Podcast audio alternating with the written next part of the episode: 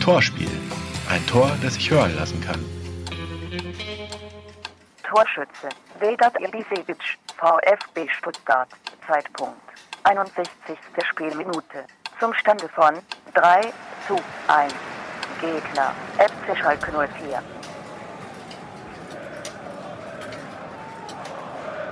Kurz vor der Mittellinie bekommt der Schalker Benedikt Hövedes den Ball auf der rechten Seite.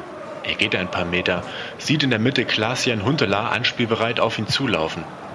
Doch der Außenverteidiger versetzt dem Pass zu hohes Tempo, peilt zudem zu weit nach links. Als sich der Ball einige Meter von ihm entfernt hat, schlägt er die Hände über dem Kopf zusammen.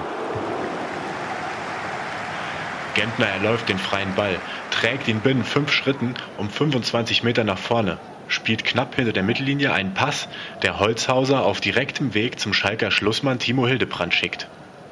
Holzhauser sprintet im Höchsttempo auf das Tor, mit Marvin Martip im Parallelflug. Der Stuttgarter überquert die Strafraumgrenze, zieht mit links ab. Keeper Hildebrand steht in der Abfahrtshocke, hat den Oberkörper oben und die Arme nach unten gestreckt und regt sich kein Stück.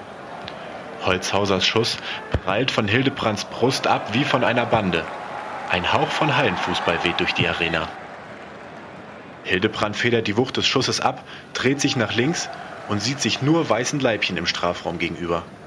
Hövedes, Jones und Traxler waren den Stuttgartern nur hinterhergejoggt, in der Hoffnung, Holzhäuser und Hildebrand machten die Sache unter sich aus. Eines der weißen Leibchen gehört wieder Ibisevic. Der Stürmer hatte einen langen Weg hinter sich. Gute 60 Meter legte er zurück, um bei diesem Angriff das letzte Wort zu haben. Der Ball kommt von Hildebrands Brust direkt auf den Bosnier zu. Dieser justiert ein wenig seinen Laufweg. Weil das Tor aber bar steht, braucht er sich um einen lehrbuchartigen Abschluss nicht zu kümmern.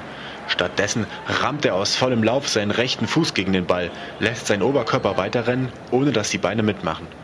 Im Vorwärtsfallen sieht er den Ball ins Netz fliegen.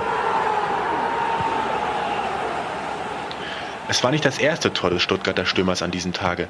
Bereits das 1 zu 0 per Rechtsschuss nach Traoré-Flanke und das 2 zu 1 per Foulelfmeter hatte er erzielt. Zweimal brachte er Stuttgart in Führung und bei seinem dritten Tor, seinem zehnten Saisontor, ging er selbst in Front, übernahm vor Alex Meyer die Spitzenposition in der Torjägerwertung.